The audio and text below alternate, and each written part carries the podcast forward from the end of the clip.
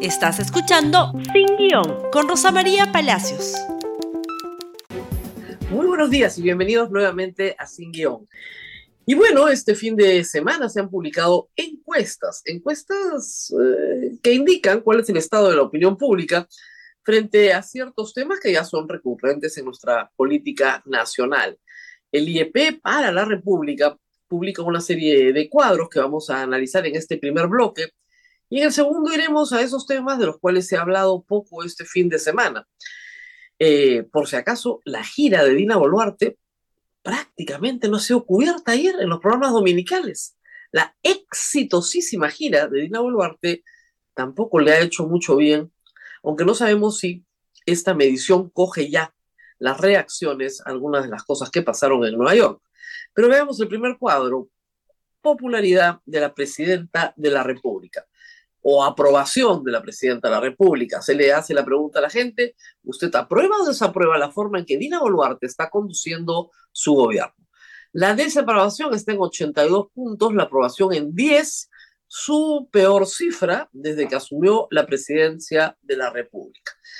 10 puntos eh, es pues significativamente bajo, no era que 19 en enero pasado fuera bueno, pero 10 puntos es significativamente bajo y no mejora.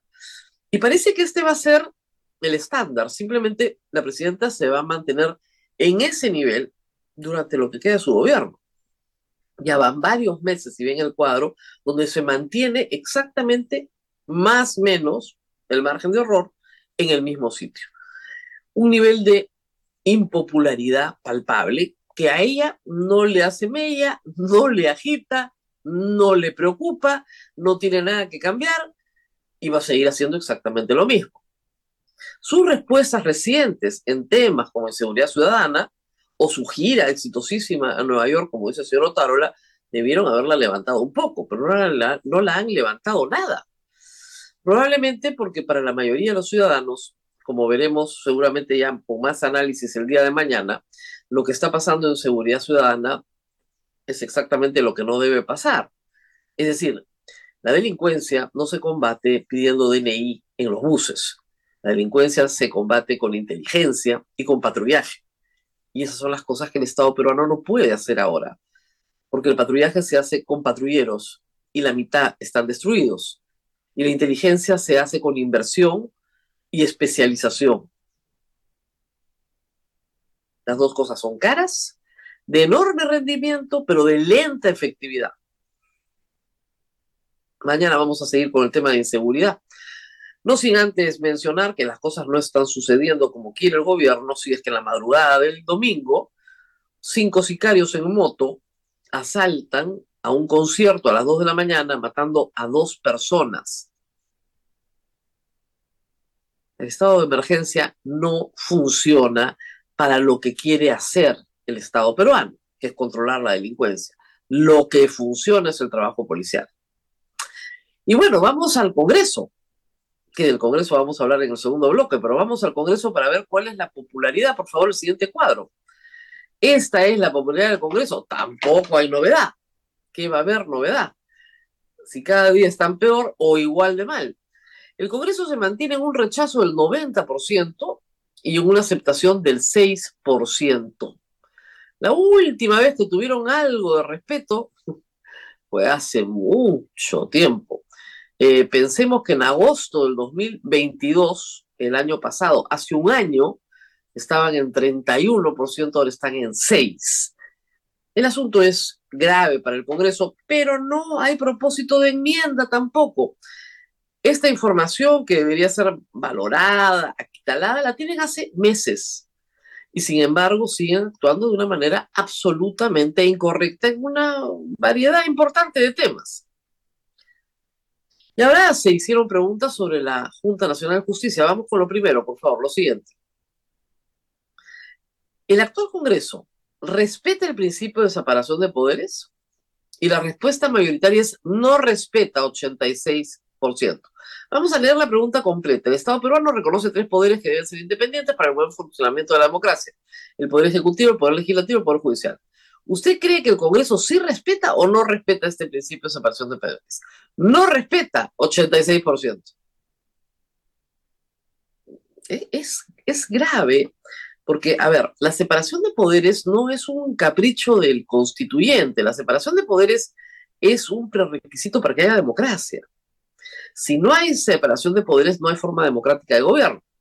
En una monarquía absoluta, por ejemplo, no hay separación de poderes, ¿se entiende, no? El rey es el legislativo, el ejecutivo y el judicial. Muy bien. Para romper eso, en la Revolución Francesa, ¿no es cierto? Se crea la teoría de que sobre la base de una división tripartita del poder, nadie es lo suficientemente poderoso para concentrar el poder. Obviamente, esa discusión se superó en el siglo XIX, en el siglo XX ya sabemos que no son solo tres poderes, sino que esos tres poderes se manejan con otros organismos constitucionalmente autónomos para a su vez crear un sistema armónico de contrapesos. Eso es lo que es separación de poderes. Si rompes la armonía de los contrapesos, no tienes democracia, porque un solo poder, y a veces una sola persona, concentra el poder. La percepción es que el legislativo concentra el poder hoy porque dispone, ¿no es cierto?, de la permanencia en el cargo de una serie de funcionarios a los cuales puede destituir a capricho. No con razón, sino con capricho. O puede nombrarlos a capricho, a pacto político, no en torno a méritos, no en torno a un concurso público. ¿Qué más tenemos sobre la Junta Nacional de Justicia? Lo que sigue, por favor. De acuerdo o desacuerdo con intervención del Congreso en el Sistema Nacional de Justicia. Y acá la, historia es así complicada, ¿no es cierto? El desacuerdo es mayoritario, 64%, pero hay un 28% que cree que eh, el Congreso puede intervenir con, en el Sistema Nacional de Justicia, lo cual es preocupante, porque es un 28% que cree que eh, esa intervención puede ser positiva, cuando esa intervención está francamente prohibida. Lo primero que hace un dictador, lo hizo Juan Velasco Alvarado, lo dijo Alberto Fujimori, lo quería hacer Pedro Castillo, hace cuando da un golpe de Estado, es destituir a la Corte Suprema. Eso es lo primero que hace un dictador. Siempre. Siempre, porque obviamente una Corte Suprema que basa su legitimidad en el Estado de Derecho no puede tolerar un golpe de Estado. ¿Ok? Acá la gente cree que intervenir el sistema de justicia por parte del Congreso hasta en un 28% es una buena cosa, lo cual nos habla de lo poco que estamos enseñando qué cosa es la democracia. El Congreso no puede intervenir el Sistema Nacional de Justicia, eso lo hacen los dictadores. El Sistema Nacional de Justicia en su conjunto, sus instituciones, o sea, el Poder Judicial, el Ministerio Público, la Junta Nacional de Justicia, son instituciones, el Tribunal Constitucional, todas las instituciones que administran justicia son instituciones autónomas. Entre sí y del Congreso. Siguiente, por favor. De acuerdo o en desacuerdo con una posible destitución del jefe del Jurado Nacional de Elecciones. En realidad es el presidente, esto es a las arenas. De acuerdo, 27%. Esos son los que creen que hubo fraude, ¿no? Los seguidores de Keiko, probablemente, y otros más. Pero en desacuerdo, la mayoría de los entrevistados, 64%, porque presumen que esa destitución es una arbitrariedad del Congreso, pero eh, eh, arbitrariedad que el Congreso quiere llevar a cabo. De eso no tengan duda. No quieren esperar el vencimiento del plazo del doctor Salas Arenas, que ha obtenido ya en más de varias, en más de dos oportunidades, garantías para su vida de la Corte Interamericana de Derechos Humanos o de la Comisión Interamericana de Derechos Humanos. Y la última, por favor, y este es el cuadro que nos preocupa porque refleja un grado de desconocimiento que no es que no es sano para una democracia. De acuerdo o en desacuerdo con la investigación del Congreso a la Junta Nacional de Justicia. ¿Ok? ¿Está de acuerdo o en desacuerdo con que el Congreso realice esta investigación a la Junta Nacional de Justicia? Y el 65% dice no sabe de la investigación a la Junta Nacional de Justicia. Y vamos a leer lo que dice la nota. La categoría no sabe de la investigación a la Junta Nacional de Justicia incluye a los encuestados que en la pregunta anterior respondieron que no han escuchado que el Congreso quiera realizar una investigación sumaria a la Junta Nacional de Justicia, 58%, que no precisan si han escuchado el tema, 3%, o no saben qué es la Junta Nacional de Justicia, 4%. Estamos hablando de septiembre 2023, total de entrevistados nacional, 1.210 personas. Entonces, de cada tres peruanos, dos no saben nada de la investigación a la Junta Nacional de Justicia. Cosa que no me sorprende. Este programa es muy visto, por supuesto, eh, tiene una cantidad impresionante de espectadores en YouTube, en Facebook, en todas las redes sociales, en la web de la República. Pero si la señal abierta no dice nada de este tema o dice muy poco del tema de la Junta Nacional de Justicia, ¿cómo se van a informar los ciudadanos de que les están quitando, digamos, lo último que nos queda de democracia en el Perú? Porque nos queda muy poco. El avasallamiento del Congreso sobre las instituciones nos hace señalar que efectivamente queda poco de democracia. Y ustedes no están ni enterados. 65% no está enterado que la entidad que escoge a los jueces, los sanciona, los ratifica y que escoge al jefe de la OMPE y lo ratifica, que escoge a la jefa de la RENIEC y la ratifica, está a punto de ser destituida en masa por un Congreso que no ha podido probarles absolutamente nada. Por eso es bueno que estén informados, porque el Congreso se está comiendo la democracia de a poquitos y con pésimos resultados. Les pongo un ejemplo. La SUNEDU no es un organismo constitucionalmente autónomo, ciertamente, pero es un organismo del Estado peruano que vigilaba la calidad de la educación, supervisaba que la calidad de la educación universitaria exista. La contrarreforma, el Congreso de la República se tiró abajo, se tiró abajo la SUNEDU. En realidad, prácticamente no fiscalizan nada. Y como ya no fiscalizan, cuando una universidad decide crear una carrera o una nueva facultad o una nueva especialidad, las universidades, 56 universidades del país han presentado un sinnúmero de carreras. Ustedes dirán, pero no puede ser tan grave, ¿no? En pocos meses de este asalto a la educación privada y pública universitaria, se han presentado 2.000 solicitudes de nuevas carreras solo para fines informativos, porque la SUNEDU no puede hacer nada.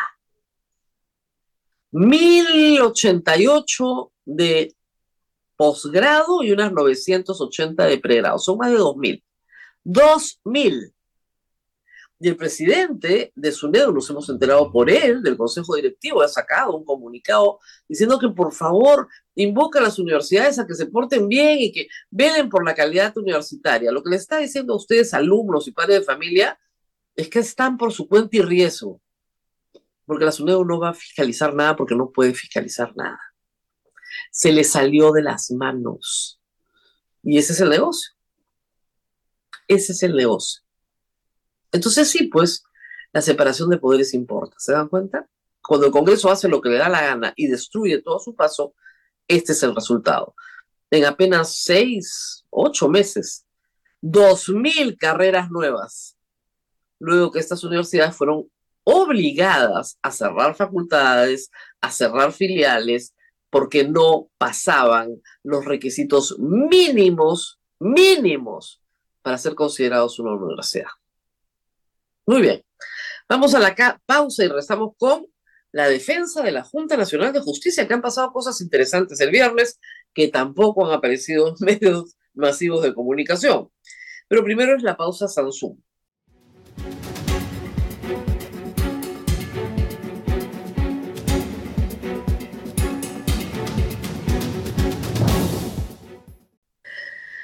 Bien, la Junta Nacional de Justicia, esa que muchos no conocen, se ha defendido el día jueves, lo contamos acá el día viernes con la presencia del doctor Samuel Abad y también con el doctor Omar Cairo, pero es el viernes en el día en el cual, después de este programa, pasaron cosas importantes. Lo primero, se presentó el presidente del Poder Judicial, el doctor Arevalo, y le dijo en su cara, chismosas y chismosos si desdoblamos la lengua, como dicen ahora. ¿Por qué? Porque dijo que lo estaban imputando de haber recibido una presión sobre la base de un chisme. Y es verdad, sobre una publicación de Expreso y de Willax. Y esto fue lo que contestó, que está en el titular de la República. A mí nadie me ha presionado. No se atreverían. ¿De qué va esto? El señor Arevalo, el señor Javier Alevaro, presidente del Poder Judicial, ¿no es cierto? fue citado el día viernes porque una de las imputaciones a la Junta Nacional de Justicia es que han presionado al señor Arevalo y a otros miembros de la sala plena, al doctor San Martín, a la doctora Elba Barrios, para que saquen un comunicado a favor de Zoraida Ábalos, que ojalá lo hubieran hecho, pero no lo hicieron, pero ha habido presión. ¿De dónde sacan la presión? Del programa Combaters de Willax. Esa es la prueba de Patricia Chirinos. Entonces el presidente del Poder Judicial le dijo que eso era un chisme. Chisme. Esa fue la calificación. Ni especulación, ¿eh? Chisme. Y él no permite que se acuse en ninguna instancia, ni judicial, ni el Ministerio Público, ni la Junta Nacional Justicia, ni el Congreso sobre la base de chismes. Inmediatamente muchos recordaron el paso de Patricia Chirinos como reportera de Magali TV, una etapa de su vida que tal vez no quiera recordar. Chismes, eso fue lo que le dijo. O sea, tu acusación es un programa de farándula. Luego vino el turno de la doctora Elvia Barrios, por favor, también la tenemos acá. También tenemos un titular. No se ajusta a la realidad, les dijo claramente la señora Elvia Barrios. Y hay que decir que el señor Muñante se puso bastante insolente, le dijo que quería las actas de la sala plena de la, eh, las actas de la sala plena de el Poder Judicial. Perdón. Y la señora de Barrio fue bien clara. Le pueden dar las actas, y de hecho el doctor Arevalo se las mandó. Pero lo que se discute en la sala plena del Poder Judicial es de injerencia del señor Muñante y sus compañeros de la Comisión de Justicia en su investigación sumaria. ¿Estamos que en Cuba? en Nicaragua, en Corea del Norte, ¿desde cuándo el Poder Judicial le tiene que rendir cuentas al Congreso de sus deliberaciones en sala plena? Se supone que el señor Muñante estudió Derecho virtualmente, ¿no? A distancia, a distancia en la Universidad Señor de Zipán, pero debieron haberle enseñado lo que es separación de poderes. Y la señora Elvia Barros, por supuesto, se defendió y defendió su fuero. La sala plena la convocaron porque es su derecho, de acuerdo a la ley orgánica del Poder Judicial. Y la convocan para hablar de cualquier tema de interés de los jueces que así la convocan. Se solicita al presidente un número mínimo y se convoca. Y discutieron justamente sobre la separación de poderes. Y sobre Zoraida Ábalos, sí, por supuesto porque el Congreso ha hecho una barbaridad, ha actuado inconstitucionalmente, ha destituido a una magistrada por su fallo. Eso no te lo aguanta ningún tribunal del mundo. Y tenían que deliberar, porque evidentemente los siguientes son los miembros de la Corte Suprema. ¿O creen que no? Y de hecho no fueron los siguientes, los siguientes son los de la Junta Nacional de Justicia. ¿Cómo no iban a deliberar? Al final decidieron no sacar ningún comunicado, pero obviamente se mantienen alertas de la situación, porque están enfrentando a un Congreso que avasalla instituciones. ¿Por qué no se van a poder reunir?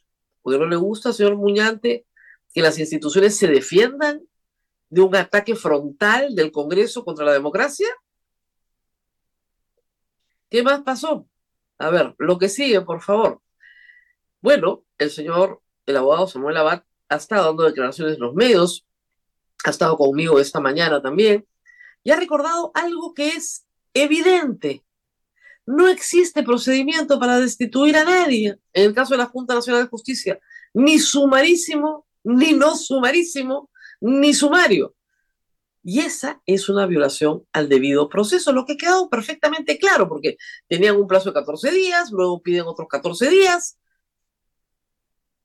tenían una defensa conjunta, no se las permitieron, también, como si estuviésemos en Cuba, siete imputados con las mismas cinco imputaciones, siete imputados con las mismas siete, cinco imputaciones, no pueden tener una defensa conjunta porque así no le gusta a la señora Laise Chaís, a la señora Juárez, a Muñante, no les gusta. Y están en un tribunal sumario, ¿no? Un tribunal sumario, ¿saben qué es, no? el que se hace antes de que te fusilen, cuando hay un golpe de Estado normalmente. Eso es un tribunal sumario. O un juicio popular, lo que hacía el MRTA o el Sendero Luminoso. Eso es un tribunal sumario. Por eso aterra escuchar que el Congreso tenga investigaciones sumarias a personas que no están a su alcance, porque no está dentro de las potestades del Congreso, ¿no es cierto?, investigar porque no les gusta un fallo. Y alguien tiene que decírselos de vez en cuando porque parece que no lo recuerdan. La Junta Nacional de Justicia ha sido imputada en cinco materias y las cinco han sido desbaratadas. La última que faltaba era la de que habían presionado al presidente del Poder Judicial y a otros vocales supremos, porque todos salieron a decir que no. Y eso eran chismes. Que no presentan informes al Pleno. El Pleno nunca los ha convocado. La carga es del Pleno del Congreso que los tiene que convocar, si no, no puedes presentar tu informe. Que parado gritando en la Plaza Bolívar, sin que nadie te convoque que el comunicado es una falta grave. ¿Cómo hacer una falta grave? Decir que respeten el debido proceso y que respeten la separación de poderes. ¿Decirlo falta grave? Ah, bueno, están en falta grave la señora fiscal de la Nación, el señor primer ministro, la presidenta de la República, todos están en falta grave. Porque han dicho exactamente lo mismo. Que la edad de la señora Tello se ha explicado 60 veces ya. Se ha explicado con buenos argumentos ella pasa un concurso de méritos, donde todo el jurado sabía perfectamente su edad y se le dice en el concurso, esto es para que usted cumpla su mandato de cinco años. El mandato es de cinco años, si no, no deberían dejarla postular, pues, si no va a poder estar el máximo del mandato establecido en la Constitución o el íntegro del mandato, porque ese íntegro del mandato es una garantía la separación de, a la separación de poderes. O sea, les han destrozado las cinco imputaciones y en vez de archivar el caso, piden 14 días más a ver qué les encuentran. Gorriti no va a ir porque es una pantomima lo que quieren hacer. Quiere que les dé su fuente. No les va a dar su fuente. Y el abogado de la Junta ha dicho, la fuente no es la Junta. Están acusando sobre la base de especulaciones. ¿Por qué? Porque Gustavo Gorriti consigue una fuente en la Junta Nacional de Justicia y publica una nota que no le gusta a Patricia Benavides. No le gusta, pues, no le gusta su nota. Mueve el dedo y a los señores hay que destituirlos. Amén de las acusaciones constitucionales que tienen, ¿ah? por las mismas cosas en algunos casos, todos o algunos. Se cayó la estrategia de votar solo a algunos. Ahora los tienen que votar a todos. Vamos a ver si les alcanzan los 87 votos. Yo creo que sí, porque esto es parte de una operación una operación absolutamente coordinada, por supuesto. ¿Coordinada por quién? Bueno, en lo que sigue veremos tal vez una pista, ¿no? A ver, ¿qué pasó el viernes? Siguiente, por favor. ¿Quién aparece en la pantalla? César Inostroza, el hermanito, prófugo de la justicia dos veces, porque se fuga del Perú por la frontera colmeando y luego se fuga de España con una, con una sentencia de extradición contra él. El prófugo dos veces se presenta en la subcomisión de acusaciones constitucionales, se manda un floro y por supuesto dice, ¿dónde están los que me acusaban? Ja, ja, ja. Lo único que le faltó fue la carcajada. ¿Dónde están? Ah, bueno, la justicia de Dios llega les ha llegado la justicia de Dios, imagínense ustedes, de Dios. ¿A quién se refería Zoraida Ábalos? ¿Quién acusa a Inostroza? Varias veces, en varios expedientes. Zoraida Ábalos. Zoraida Ábalos es la única fiscal de la nación que tiene 46 imputaciones penales contra funcionarios públicos, que las han ido desechando en el Congreso, ¿ah? una a una, por supuesto, y a ella la han destituido. Supuestamente por no investigar a Pedro Castillo, cosa que sí hizo, que sí hizo, perdón, a Vizcarra, cosa que sí hizo, y luego a Pedro Castillo, pero suspende la investigación porque se lo prohíbe el artículo 117 de la Constitución. Un año después, la Corte Suprema establece, luego de la presentación de las denuncias ante el Congreso de eh, Patricia Chirinos, que sí se puede investigar. Un año después, se pasen, ¿no? La verdad, la verdad. Si no se han enterado de todo esto, yo les recomiendo que por favor se enteren, que busquen, que revisen. De verdad. Mañana vamos a hablar de seguridad ciudadana y del disparate que ha aprobado el Congreso sobre legítima defensa. Yo hago otro programa más temprano, los que están muy interesados pueden ver el otro programa, pero mañana vamos a regresar para los que ven este sobre esa materia porque nos hemos quedado ya sin tiempo. Nos tenemos que despedir. Nos vemos nuevamente el día de mañana. Por favor, compartan el programa. A ver si todos los peruanos se enteran de lo que está haciendo el Congreso contra la Junta Nacional de Justicia. Nos vemos mañana. Gracias por escuchar Sin Guión con Rosa María Palacios. Suscríbete para que disfrutes más contenidos.